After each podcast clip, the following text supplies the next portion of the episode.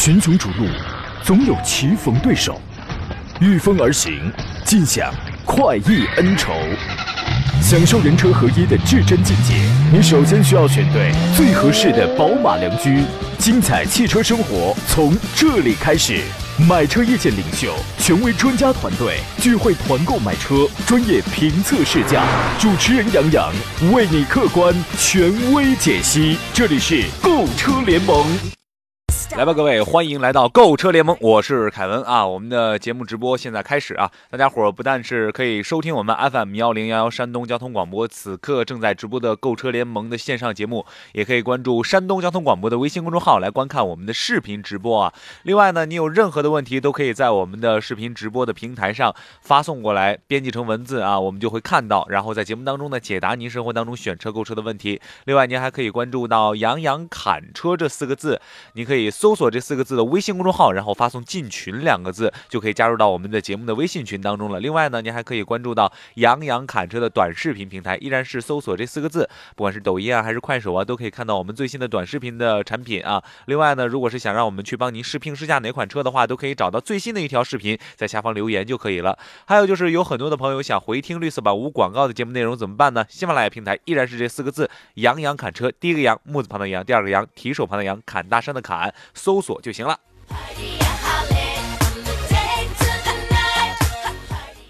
来，节目一开始呢，先让我们请出我们节目的座上宾，来自于品家二手车的石山平石老师。石老师你好。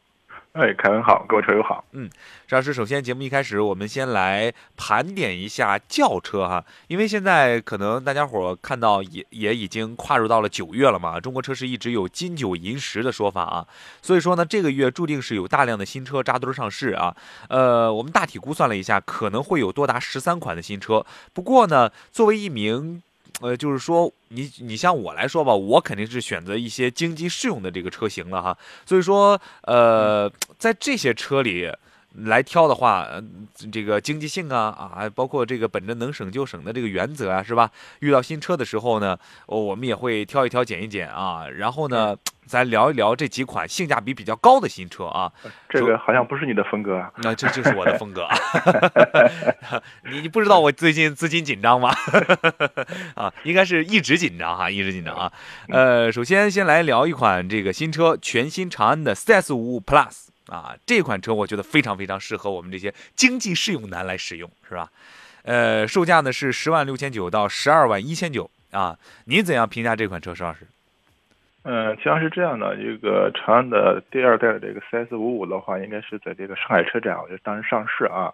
然后的话，整个车的话，我觉得从外观上来说的话，还是用了一些那个长安 UNI 系列的一些风格啊，包括整个这种整个现在会比较犀利，然后整个方嗯车的外形方面呢，我觉得做的会跟一些更年轻、更运动啊这种情况在一块儿。我觉得这个现在又推出这个 Plus 的这个版本啊，对整个车的这个包括在空间方面的话，我觉得做了。可能说比较大的一个提升，说这款车就整体来说的话，呃，它就是为年轻人打造的这么一款啊，相对说性价比比较高的车型，哎，啊是这样啊，哎，就是怎么说呢，十万级别当中比较精致的 SUV 了，应该说对，可以这样说，是吧？呃，而且呢，这个长安所有的这个设计精髓啊，在全新的第二代长安 CS55 Plus 上，其实也都有体现啊，外观基本上可以称为小 UNI-K 啊，不管是类似于无边界的进气格栅啊，还是说。像眯眯眼一般的这种全 LED 的这个头灯组啊，或是带有这种溜背的感觉的这种侧面的线条啊，都能看到 UNI 系列的这个元素啊，不仅让这个新车跟老款的这个车型彻底的 say goodbye 啊。直接就不一样了啊！同时呢，也能看到厂家对于全新 CS5 Plus 的一个设计的风格，还有对于我们消费者的一个诚意吧啊！呃，应该说十万元级别的 SUV 的市场竞争是非常非常的惨烈啊！像这个全新 CS5 Plus 的这个预售价，其实也能买到一些尺寸更大的 SUV，包括长安自己家里的就有销售王牌 CS75 Plus，是吧？不过呢，也有不少的这个消费者都喜欢尺寸稍微紧凑一些的 SUV 啊，这个好像是这种驾控啊，这种操控的感觉啊。哎，觉得更加的明显一些啊，呃，而全新的这个 CS 五五的这个 Plus 是为了这个这些消费者准备的，而且呢还尽可能做到了这种精致啊，呃，你像如果是说家里啊，就像两个人啊，如果是说带着家里有一个小孩或者两个小孩的话，他的这个车身空间应该说就相对紧凑一些了，是吧，石老师？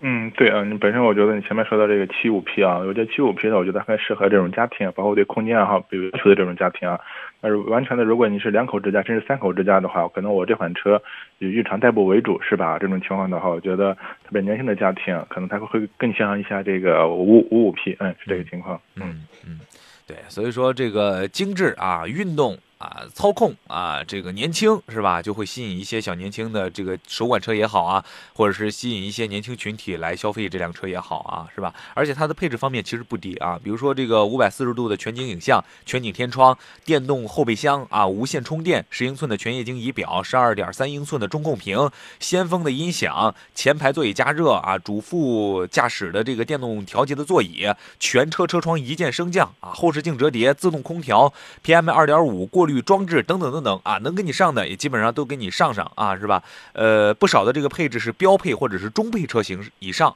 就有啊，所以说它这个性价比还是蛮高的一款车啊，也是遵循了我们这个国产汽车高大全的这样一个原则哈。还有一点就是比较惊喜的是动力部分，全新的 CS 五五 Plus 跟新款的 UNI-T 一样，同样搭载的是高功率的蓝鲸 1.5T 的引擎，最大功率达到了188马力，最大扭矩达到300牛米。石老师，您着重说一说它这个动力的。匹配，呃，其实蓝鲸这个系列发动机的话，这两年应该是长安相对说一个重点的一个推出来的，包括我觉得整体从很多车型上应用来看的话啊，包括整个一个动力表现，包括燃油经济性啊，整体我觉得还比较突出。另外，它现在配的是一个那个 CVT 的变速箱啊，包括整体的这个呃，一个是那个燃油经济性，包括我觉得平顺舒适度方面的话，这两这个发动机整和这变速箱的匹配还是很不错的嗯。没错啊，这个家用的时候是完全够用的啊，这个动力应该说是比较充沛啊。呃，再来说一个 MPV 的车型啊，这也是大家最近比较热议的一款车型啊，现代的库斯图啊，这是上市时间呢是九月十五号，售价呢是在十七万五千八到二十一万八千八啊。呃，而且呢，应该说它是七座的 SUV，呃 SUV 了，七座的 MPV 当中的一匹黑马。啊，呃，今年的成都车展呢，啊，MPV 的这个关注度也是相当的高。你包括这个丰田的塞纳呀，起亚的嘉华呀，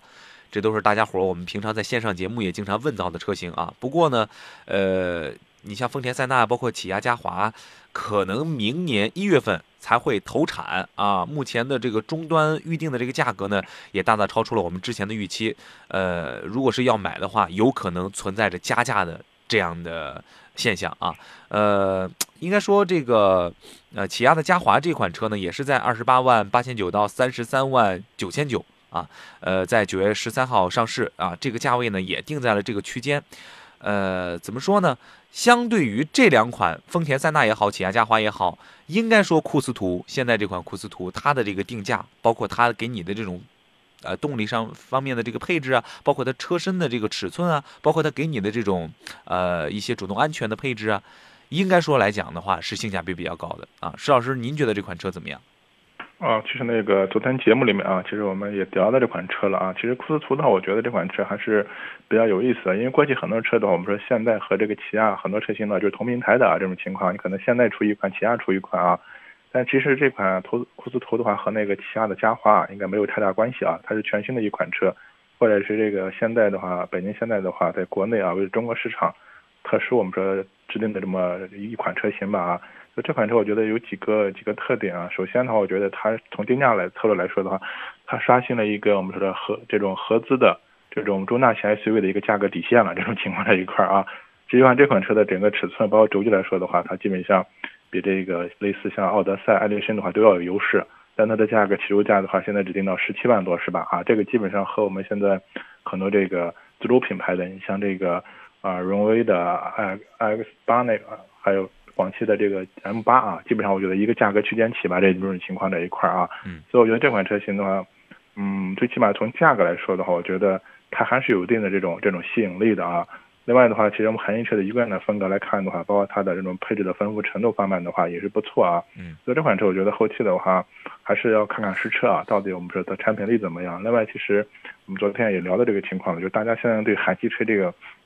价格的怎么说呢？一直信心不是特别足啊。基本上你定到十七万以后，很多人还是担心这个价格是不是稳定，是吧？这种情况啊，嗯，这啊，所以关键我觉得这些东西的话，还是要看这个产品本身来支撑啊，就你的产品力到底怎么样，这款车我们真正消费者用起来，你包括它的整体的一个舒适度啊、耐用性啊、配置的丰富程度这方面这一块啊，我觉得这个还是要需要市场的一个反馈，嗯，对。呃，应该说，呃，库斯图的这个定位要比起亚的嘉华要低哈，它跟这个第五代的途胜 L 的这个关系可能是更密切一些，而且思路呢，大体上和这个大众的威然也比较像，都是脱胎于这种 SUV 车型来的啊。外观上，嗯，外观上这个库斯图看起来确实是没有这种商务车的感觉啊，进气格栅面积很大啊，而且呢，内部的这个阵列式的这种排布很有设计感啊，两侧的这个头灯组跟这个进气格栅融合一起呢，你看起来这个前脸啊，有点像谁呢？就是很像这个途胜 L 啊，和途胜 L 非常像啊，而且呢，车尾部分采用的是贯穿式的这种尾灯组，这在 MPV 上是比较少见的啊。而且呢，为了强调这种家用的属性，库斯图还加入了一种跨界风格的套件啊，在这个颜值部分，库斯图还是在线的啊。呃，邵老师，您刚才想说什么？呃，是这样，刚才我觉得就是库斯托，我觉得整体的确实它这款车，我觉得从这个外观的这风格来看呢，还比较侧重家用一些啊，可能还是和商用的风格不太一样啊，是这样啊。对，我觉得它是为了挤占这个家用的 MPV 市场啊。嗯，它的这个尺寸啊，咱们谈谈这个空间啊，这个空间是不是够用？它应该说是四米九的一个车长，一米八的车宽啊，一米七的车高，包括这个三米三米多一点的这个轴距吧，尺寸跟这个奥德赛、艾力绅差不多。啊，轴距部分呢还有优势，是吧？轴距轴距还稍微要长一点啊，哎，还稍长一点啊。所以说用起来的话呢，呃，可能这个尺寸啊是够用的啊。你不管是家用也好，还是商用也好啊，都是够用的啊。而且呢，这个我们发现这个，你像起亚嘉华的这个内部啊，它会更豪华一些，座椅也更舒适一些。那相比较而言的话，这个库斯图的座椅偏硬了一些。因为它是脱胎于这个 SUV 嘛，是吧？和这个途胜 L 的这个乘坐的质感是比较类似的啊。而且呢，内部的绝对空间的话，如果是说这种绝对空间来讲的话，其实库斯图并不差啊。第三排的这个座椅跟奥德赛其实差不多，而且呢，库斯图在第三排还配备了这种空调控制和 USB 接口，考虑的呢更周到啊。只不过就是这个座椅的舒适度，乘坐起来的这种感受可能不如起亚的嘉华，但是人家的价格也摆在这儿了，是吧？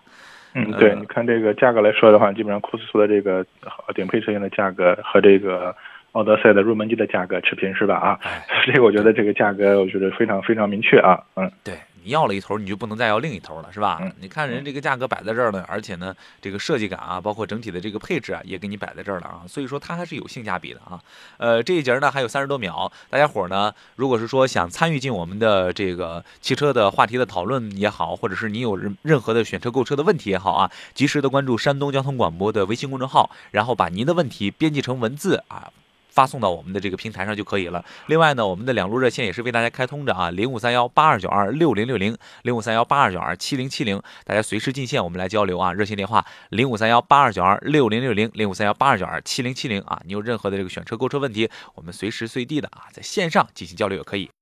OK，欢迎回来，这里是正在直播的购车联盟，我是凯文，继续请出我们的座上宾啊，来自于品家二手车的石山平石老师。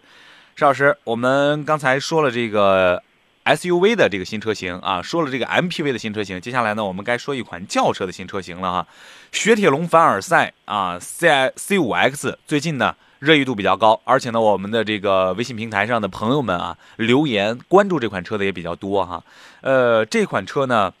预售价格是在十四万三千七到十八万六千七这样一个价格区间啊。呃，应该说它怎么说呢，很有个性。很有个性啊，而且呢，很有这种法式车的这种浪漫的气息啊，以及它的这个配置啊什么的，也都彰显出这个法系车比较明显的这种质感啊。呃，应该说，如果说大家不想考虑 SUV 啊，又觉得传统的三厢轿车太普通，而且还不想花太多钱的话，那么凡尔赛 C5X 它的性价比就出来了啊。而且呢，呃，怎么说？呃，PSA 的这个车的这个设计啊，的确是比较漂亮的啊。呃，邵老师，您喜欢这款车的外观的颜值吗？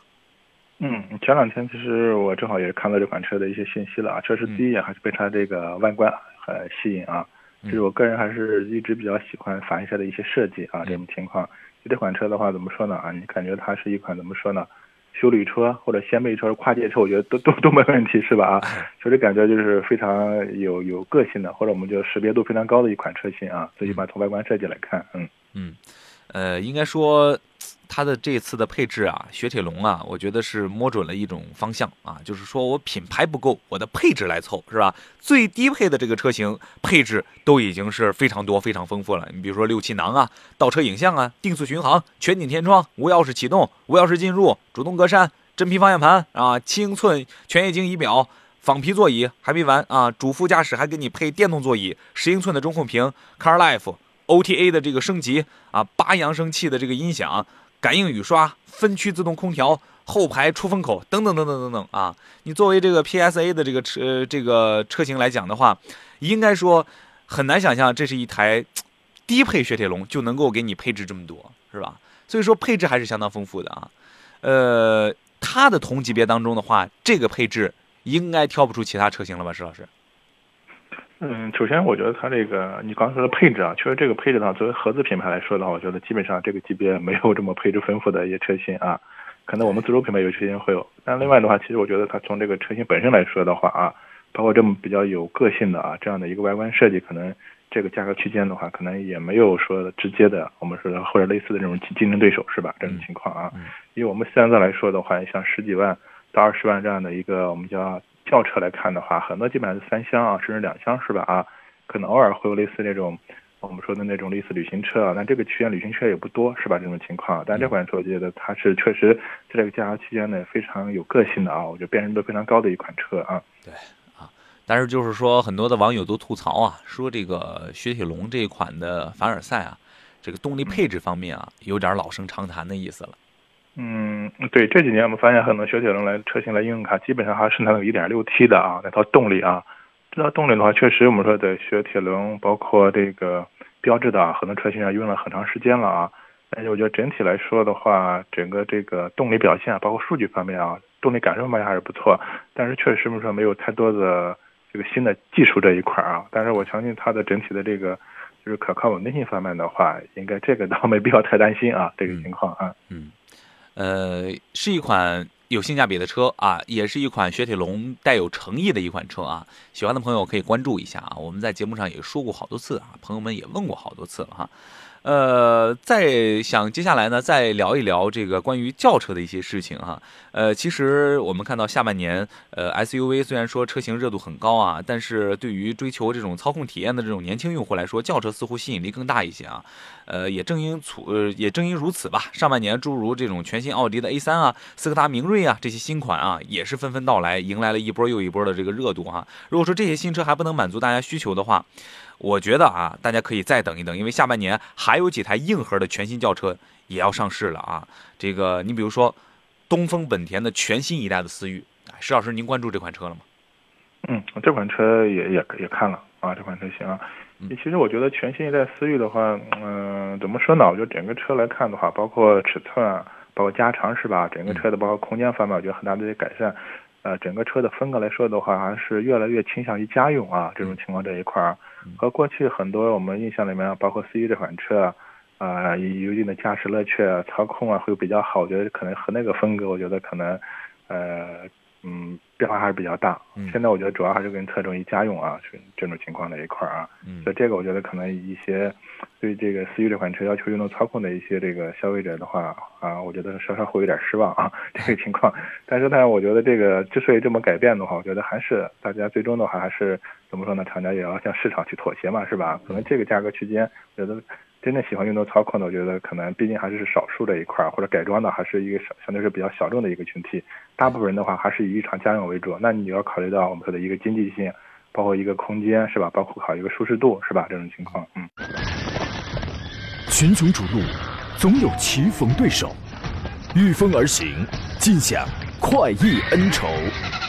享受人车合一的至臻境界，你首先需要选对最合适的宝马良驹。精彩汽车生活从这里开始，买车意见领袖，权威专家团队聚会团购买车，专业评测试驾，主持人杨洋为你客观权威解析。这里是购车联盟。来，欢迎回来，这里是正在直播的购物车联盟，我是凯文。时间不知不觉来到了北京时间上午的十一点三十三分啊，来看一下此时此刻的天气变化情况。目前呢，受气旋的影响，五月到七号，呃，五号到七号哈，呃，我省自西向东将先后出现大风，南风转北风，鲁西北的东部、鲁中的东部，还有鲁东南和半岛地区六到七级，阵风八到九级；其他地区内陆地区四到五级，阵风六到七级。为此呢，山东省气象台于呃，二零二一年九月四号六时的时候发布了呃内陆大风蓝色预警信号。今天白天到夜间，全省的天气阴，鲁南和鲁中的南部地区呢是有大到暴雨，局部大暴雨，并且伴有雷电；其他地区有小到中雨，局部大雨或暴雨。鲁西北的东部地区南风转北风四到五级，阵风六级；鲁中的东部和鲁东南地区偏东风四到五级，阵风六级；半岛地区偏东风四到五级，阵风六级，增强到五到六级，阵风七到八级。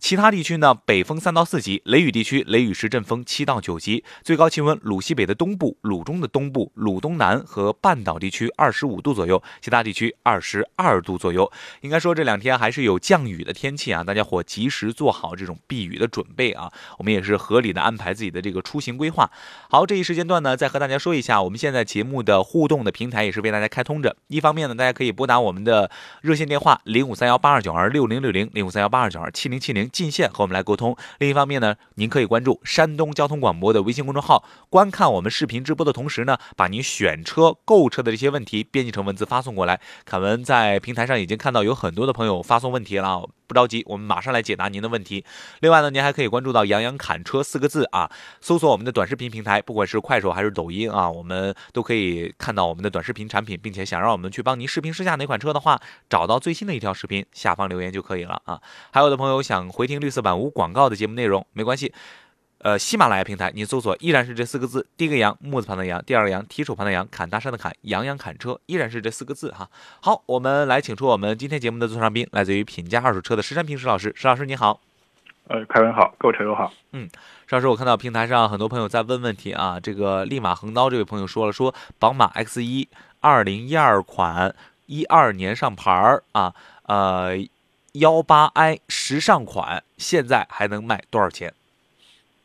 啊，一二年的宝马 X 一式的啊，嗯，这个应该还是原装进口的车型啊，这个情况啊，因为宝这个 X 应该一五一五年以后国产了，嗯，但是像这种老的这种进口车型啊，可能现在二手车市场来看的话，就是保值只能算一般啊，嗯，不是说特别有优势了已经，毕竟它是那种豪华品牌，车一旦年限长了，车相对说你车龄长了以后的话，维修养护的费用啊都会比较偏高一些。像这个车型的价格，你那个参考一下吧。我觉得大体的话九万左右啊，这样的一个区间。具体的也要看看实车啊，包括我们遇到这种老的这种像奔驰、宝马车型的话，主要看一下一个是这个发动机的这个渗漏油情况啊，因为这种比较普普遍。另外的话，包括烧机油的这种迹象是吧？这都是重点检查的项目啊。嗯。这个 H Y J 说了，说老师给指点一下，现在买新能源汽车的技术成熟吗？能给推荐一个什么牌子的 S U V 比较好？这个得看您的预算是吧？哪个价位都有这个新能源车，而且呢，我们现在国产的，包括合资品牌的，也都有一些比较好的这个车型啊。关键是看您的预算是多少，好吧？呃，这个在细化自己的问题啊。还有朋友在问说，沃尔沃的 X C 九零值得入手吗？请老师详细说一下这台车。嗯，是这样的，就是从今年开始的话，应该是二零二一款的话，这个沃尔沃的全系车型嘛，包括这个 X 九零这款车型的话，现在换成我们叫从动力来说的换成 B B 系列车型啊。所谓 B 系列车型的话，主要是还是在原有这个发动机基础上加了一个二十四伏的一个啊四十八伏的一个轻混啊。就这个轻混系统的话，因为过去你包括这个，你像这个唐九零入门级的二点零 T 的这款这款车型吧，由于它受这个排量限制啊。特别在起步阶段呢，感觉整个车起步比较慢一些，有时候可能需要加速的时候，可能整个车感觉加速也不是特别给力。嗯，现在有了这个四十八伏轻混以后的话，你包括在起步阶段的时候，这个起这个电机就会介入，相当于给这个车又多了一个推的一个力量啊。所以这款车包括明显的这种起步提速的啊，有很大的一个一个改善啊。嗯，但是总体说到这款叉九零这款车来说的话，我觉得这款车属于一个中大型的这样的一个 SUV。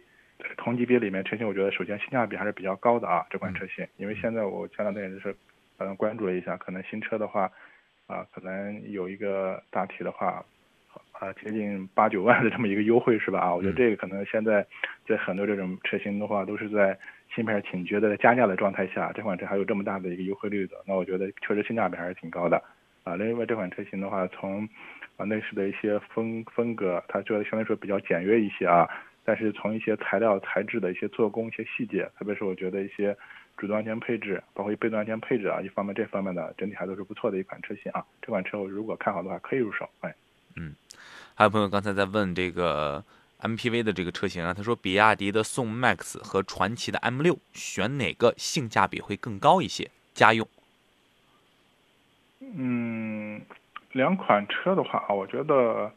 呃，可能还是这个指导价价格方面会会有差异啊。应该整体的话，还是这个传祺的 M 六啊，它的价格会会高一些。嗯。呃，相对宋 MAX 它这个入门级的价格会低一些啊。从两款车整体来看呢，我觉得在一个配置的丰富程度方面的话，是宋 MAX 占优的。但传祺 M 六这款车型的话，呃，也是呃，据说啊，用了很多这个老款的这个奥德赛的一些包括平台一些技术是吧啊，所以整体的这个。包括可靠稳定方面表现是不错的，但是目前从这这两款车的一个市场表现，或者从销量来说的话，还是这个比亚迪的宋 MAX 占优啊，这个情况啊，所以我个人的话，你再去权衡比较一下，包括时间试驾比较一下啊，好吧，嗯嗯，呃，还有的朋友在问啊，我们一开始节目一开始谈论到了这个长安 CS 五五的这个 Plus 啊，有朋友就说想买首款车啊，刚刚工作啊，这个也是打算支持国产车啊。看好了哪哪两款车了呢？一个是长安的 CS 五五 Plus 啊，一个是吉利博越的 Pro 啊，这两款车怎么样？哪个更适合家用？吉利博越的 Pro 是吧？啊，嗯，呃，首先这两款车我觉得作为家用都没问题啊。这这个情况在一块儿，呃，相对来说的话，我觉得可能年轻人的话，从整个车的风格上来说，可能我觉得会喜欢这个 CS 五五 Plus 更多一点，是吧？啊，但是我觉得可能这款车包括一些。年轻的运动的时尚的元素更多一点，相对说这个吉利的这个博越的这款车型，我觉得它就是一个相对说比较中规中矩的啊这样的一款这个呃紧凑型 SUV。但这款车我觉得内内饰的一些做工方面还是不错的啊。但两款车我觉得风格差异还是比较大，哎，嗯，就这样啊。嗯，OK，呃，平台上还有说 AA 倒是无情却有情，他说老师问一下红旗的 H 五怎么样，能买吗？大概开六年以上啊，加九二的油可以吗？呃，红旗的 H 五啊，我觉得应该相对说这款车的整体的性价比还是不错啊。嗯，你包括它的这个 1.8T 的这个动力，动力方面表现也还可以。嗯，唯一的话可能确实一个是保有量目前看来不是特别高啊，另外可能保值方面的话也不太有优势。但是如果说你要开到六年以上的话，其实我觉得保值这个因素的话也没必要重点考虑啊。嗯。呃，如果看好那可以入手这款车型。嗯。OK。呃，还有朋友在问这个凯美瑞啊，说凯美瑞的2.5这个版本怎么样？嗯，2.5的这个凯美瑞啊，应该这款车型怎么来说呢？呃，动力方面应该还不错啊，这个动力还不错。这款发动机其实这个丰田用了好好长时间了啊，真的动力可以。但是唯一的话，可能现在这个同级别车比较起来的话，这个油耗确实还是稍微偏高一点啊。这个油耗这一块啊，你像和其他的这种包括二点零的二点零 T 的发动机比较的话，其实整体的动力应该比较接近。二点五的这个发动机更平顺一点，但是油耗的话二点五这个还是比较偏高啊。这种情况啊，其他方面呢，我觉得应该是整体还。还可以，就没什么太大的问题。另外，可能去年的话，有部分车友也反馈，包括这个丰田的这个自吸发动机啊，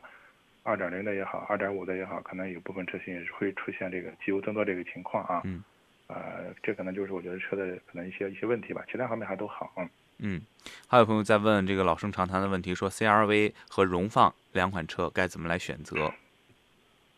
嗯，如果的话啊，你要看好。比较看重动力的话啊，包括这燃油经济性来说的话，我觉得这个确实现在来看的话，这个 CRV 1.5T 这个动力表现会更好，相对说油耗也不是说相对说也比较经济这种情况啊。嗯。嗯，但是如果的话，你看到这种稳定性，包括我们是后期的这种维修养护成本比较经济的话，那你看2.0自吸的荣放是吧？它毕竟自然吸气，对这个机油啊各个方面油品要求不是特别高啊，这种情况啊，这两款车我觉得是各有各有特点吧，主要你看看到哪一方面啊？嗯，OK，呃，美丽中国走起来，山东交通广播，拉萨市，旅游发展局西藏达斯区人民政府联合主办的西藏天路之旅第二季开始招募。国庆假期，主持人雪天、陈明和你一起坐上火车去拉萨，探寻西藏文化之谜，一起去布达拉宫大昭寺、雅鲁藏布大峡谷、来日神山、日喀则羊湖、扎什伦布寺，感受西藏的秋天。十月二号到三号，济南出发，火车双卧十二天，政府景区双补贴。咨询报名：四零零零零三，呃幺零幺幺四零零零零三幺零幺幺。另外呢，还有。给大家这个派发红包的一个活动哈，就是平常大家在开车在路上的时候，我们都希望有一个文明礼让的交通环境啊，这也是城市文明的一部分。由济南市公安局交警支队、齐鲁银行主办，山东交通广播承办的齐鲁银行杯济南市交通文明之星登陆齐鲁大地，我们邀您一起为道路上的文明行为和文明出行的守护者点赞，让文明的信念常驻心间。发送关键词“文明”到山东交通广播的微信公众号，也可以关注。济南交警微信公众号，点击菜单当中的公众参与文明交通之星参与活动就可以了，报名就有机会获得由齐鲁银行提供的十元红包啊！呃，所拍的这个视频呢，更有机会在山东交通广播的官方抖音号上进行推送，点赞量超过一万可以获得价值五十元的现金红包一个，点赞量超过五万可以获得一百元的现金红包一个。文明行为的范畴包括礼让斑马线啊，车辆行人各行其道啊，等等等等啊！呃，我们还有这个百日零违法大奖等你拿的活动，安全。驾驶文明出行由山东省文明办、山东省公安厅交警总队、山东广播电视台共同主办，别克汽车的山东区域来共同承办的“好车主”这三个字登录进去，您就有可能获得我们的现金红包了。来，欢迎回来，这里是正在直播的购车联盟，我是凯文啊。刚才啊，突然看到了一则信息啊，这是开学了啊。开学之后呢，可能石老师感触比较深嘛，自己家的小宝上学之后感觉怎么样？是不是？哎呀，如释重负的感觉在家里。嗯，确实啊，对家里面这个安静了不少，安静了不少哈，安静不少啊。呃，但是很多的这个家长朋友都说啊，这个经过了一个假期啊，孩子们在家里吵吵闹闹的时候，确实有点烦。但是把孩子们送到学校的那一刻起啊，心里还怅然若失。为什么呢？有的孩子啊，这个比如说第一天入幼儿园或者是第一天入学的时候啊，掉几滴眼泪啊。虽然说家长也心疼，但是呢，心里感觉哎呦，孩子还需要我啊。但是人有的小朋友或者说孩子再大点的啊，那可能就人家就快快乐乐上学去了啊。你可能家里头就像石老师这样的，现在独守空房。是吧？家里的小朋友去上学了，是吧？这也是嗯，以我个人的经验来看呢，我觉得其实很多家长没必要这么担心啊。其实我觉得孩子的适应能力和承受能力比大人想象的要好。哎，其实我的孩子从上幼儿园那时候，我感觉整体状态就不错。其实从小学到现在初中吧，一直是属于寄宿。啊，这种这种这种状态啊，我觉得孩子整体还还好啊，嗯，就没有大人想象那么脆弱啊，嗯，很独立哈，很独立，确实啊，我们的家长从小培养这个孩子的这种独立意识，他自己能处理很多的这个问题啊，家长在旁边细心的观察，打辅助就可以了哈。呃，刚才我们的平台上 H Y J 啊，这位朋友刚才问的是新能源车值得入手吗？啊。刚才他没有给到一个预算的区间啊，他又补充了一条说新能源汽车三十万之内落地 SUV 能给推荐一下吗？三十万以内落地之内啊，落地的 SUV 是吧啊？嗯，其实现在是这样的啊，就是我觉得现在可能这种这几年啊，包整个新能源车这个市场，我觉得整体确实发展很快啊。作为普通这个消费者，呃，怎么去选择购一款新能源车啊？我觉得可能主要还是着重从几个方面去考考考量吧啊。嗯。其实我做我们从用车角度来说的话，我觉得首先可能还是要考虑它这个啊续航续航的一个问题，是吧？这个可能就是大部分人要考虑的，就这个车你整体的续航多少，包括包括我每天的这个出行情况，我是不是有这种长途的这种需需要需求，是吧？啊，这种情况。啊，另外第二点的话，就是我们说的这个车的一个充电的一个方便程度啊，包括啊你周边的一个公共的一个充电桩，包括家里是不是能住这种充电桩，是吧？另外的话，这些车型的话，包括它的这种。所谓正常充电还有快充啊，它的一个效率啊。第三点的话，那我觉得就考虑它的整体的一个呃可靠性和安全性这方面这这种情况啊。然后第四点，我觉得才可能是保考虑它的什么智能智能什么驾驶啊这些这些因素啊。可能我简单，我觉得是和我个人来用车的这种这种序列，我简单这么排了一个序，这种情况在一块儿啊。嗯。所以如果是你的预算的话，如果在三十以内上路的话，我觉得这个区间呢，基本上现在。呃，能买到国内相对说一些比较这种中高端的啊，这样的一些 S SUV 车型，可能你看这三十万左右，他们的一般可能现在续航来说的话，可能一般都是在五百公里啊左右，可能五百公里起吧这样的一个一个情况，嗯，可能就多的能到六七百这样的一个情况，呃，另外的话，我们说这个续航的话呀，一个是。呃，另外和这个电池，我们说的也也有很大的一个关系。你现在常用的电动车来说的话，就是两种类型的电池啊，一个是三元锂电池，另外一个磷酸铁锂电池。嗯，相对来说的话，这个三元锂电池的话，它受这个温度的影响会比较小。包括很多车友反馈，特别冬季的时候，这种磷酸铁锂电池的话，它这个我们说续航能力会受这个低温影响会缩减会比较比较严重一些。嗯，但是这个三元锂电池受影响会比较小。我们说这个就是你的使用环，特别冬冬季的一个使用环境。嗯，但是的话，这个三磷酸铁锂电池它的优势怎么说呢？它整体的这个相对说它比较稳定、比较可靠，也就是这是它的一个优势啊。所以的话，你这个之间你个人也要去权衡一下，你是看重它的安全可靠性，还是主要看重它这种续航受温度的影响啊？这方面我觉得也要去考量一下。其他的我觉得来说的话，嗯，这个区间的话，